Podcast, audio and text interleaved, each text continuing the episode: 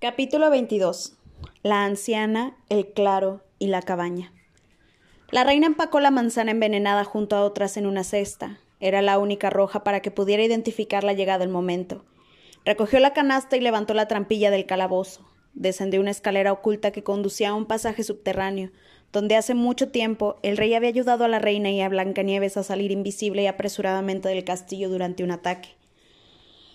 Saltó al bote y remó por el río subterráneo que eventualmente se abrió al foso del castillo y finalmente al pantano que rodea el bosque. Todavía era de noche y estaba segura de que nadie la había visto.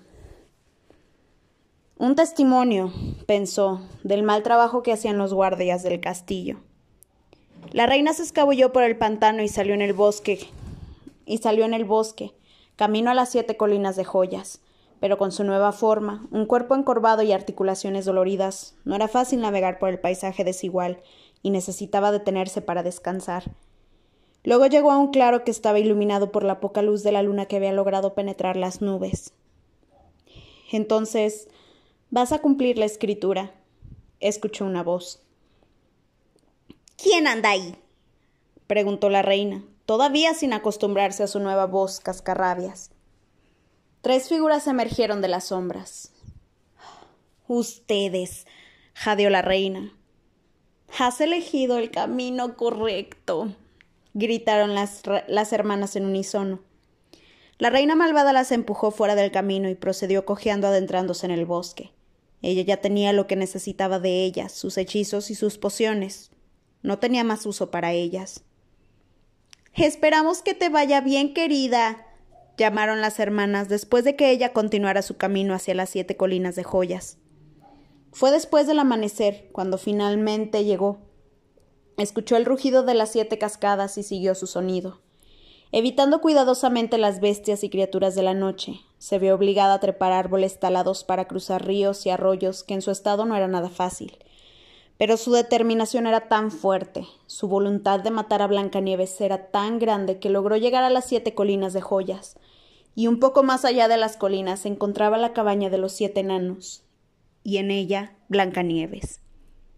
La reina se irguió en lo alto de la colina y contempló el paisaje de abajo. Notó un pequeño sendero desgastado que conducía dentro del bosque. El humo de la chimenea colgaba sobre las copas de los árboles cerca de donde sospechaba que terminaba el camino. La reina echó la cabeza hacia atrás y rió. Después se dispuso a seguir el camino. Pronto sus esfuerzos fueron recompensados. La reina se detuvo detrás de un árbol y observó la pequeña casa. La puerta estaba abierta y los hombrecillos de los que había hablado el esclavo, partieron para su trabajo diario en las minas. Y después la vio. Blanca Nieves. La chica se acercó a la puerta y despidió a cada uno de los enanos. La reina estaba disgustada y llena de odio y veneno. Cabello negro, labios como rubíes, tez como la nieve, corazón de oro. Bah. La reina era mejor. Blancanieves era una chica egoísta a quien no le importaba conservar la memoria de su padre y estaba conspirando para sobrepasar a su madre en la única cosa que le quedaba en el mundo, su belleza. La reina observó cómo los hombrecillos abandonaban la casa. El sol se filtraba a través del dosel de ramas de árboles llenas de pájaros. Blancanieves salió del jardín, donde alimentaba con migas de, de pan a los pájaros azules. La reina salió de detrás del árbol donde estaba escondida, sus dedos se envolvieron como garras alrededor de una rama baja e hicieron un sonido, un sonido enfermizo mientras clavaba las uñas en la corteza del árbol, deseando que sea la carne de Blancanieves. No ha cambiado ni un poco, se susurró a sí misma con su nueva voz ronca. Esperó a que Blancanieves regresara dentro de la casa antes de acercarse a la cabaña. La vio en la ventana abierta, feliz, haciendo pasteles. La reina asomó la cabeza rápida y repentinamente por la ventana abierta que asustó a la niña. ¿Estás sola, mi pequeña? preguntó ella. Blancanieves levantó la cabeza de su trabajo, claramente asustada por la repentina aparición de una anciana delante de ella. ¿Por qué? Sí, sí, lo estoy, contestó la dulce chica. ¿Los hombrecitos no están aquí? preguntó la reina. No, no están, respondió Blancanieves. La reina se inclinó hacia adelante y olfateó la cabaña. ¿Estás haciendo pais? preguntó. Sí, pais de piña. dulce, repugnante. Hora de morir.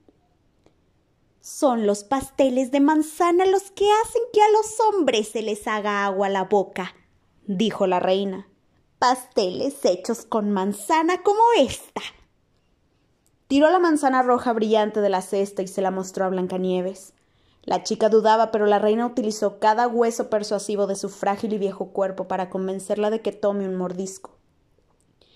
Blancanieves miró extasiada la manzana y extendió su mano para tomarla y acercarla a sus labios. Entonces, de repente, la reina se vio atacada por una horda de murciélagos. Pero no podrían ser murciélagos, era mediodía. Sintió a las criaturas picándola y golpeándola con sus alas, garras desgarrándole la pies y picos, feroces que le alcanzaban los ojos con avidez. Estaba azotada por plumas. Pájaros. Estaba siendo atacada por bandadas de ellos. Levantó los brazos para bloquearlos y dejó caer la manzana. Blancanieves rápidamente fue a su rescate, saliendo de la cabaña y persiguiendo los pájaros lejos. La reina rápidamente tomó la manzana y la revisó para asegurarse de que no estuviera dañada de ninguna manera. Blancanieves se acercó para disculparse, y la reina vio la oportunidad de ser invitada a la cabaña quejándose de un corazón débil y con excusa de sentarse. Blancanieves fue al otro lado de la cabaña para llevarle un poco de agua a la reina, y mientras lo hacía, la reina sacó la manzana y formuló su plan. Entonces, algo inesperado. No podía hacerle eso a su pajarito. Le dolía el corazón. Debilidad. Quería empujarla lejos. Enterró el impulso profundamente dentro de sí misma junto con su dolor y se concentró en el asunto en cuestión. ¿Por qué eres tan buena con esta pobre anciana? Te voy a compartir un secreto. Esta no es una manzana ordinaria, es una manzana mágica de los deseos, dijo la reina.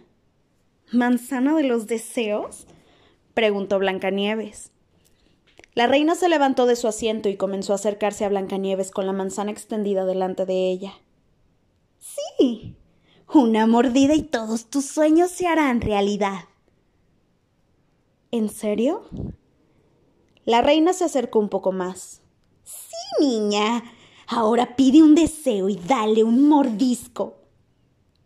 Blancanieves parecía dudosa y comenzó a retroceder conforme la reina avanzaba hacia ella con la manzana extendida. Debe haber algo en tu corazón que desees. Tal vez alguien a quien ames, preguntó la reina. En realidad, hay alguien, contestó Blancanieves. Lo sospechaba, lo sospechaba, dijo la reina riendo. La vieja abuelita conoce el corazón de la joven chica. Ahora toma la manzana y pide tu deseo. La reina puso la manzana en las manos de Blancanieves. Sonrió y asintió con la cabeza mientras miraba cómo la chica consideraba la manzana. Después la chica pidió su deseo. Pidió por todas las cosas que, alguna vez tuvo la reina, por amor, por un apuesto príncipe cabalgando en su corcel y llevándola a su castillo para hacerla su esposa. Pero también pidió por algo que la reina sabía que nunca había tenido. Un vivieron felices para siempre. La reina miró retorciéndose las manos con anticipación. ¡Rápido! ¡Rápido, niña! No dejes que tu deseo se enfríe. le dijo. Con eso Blancanieves hincó sus dientes en la más hermosa y brillante manzana que había visto.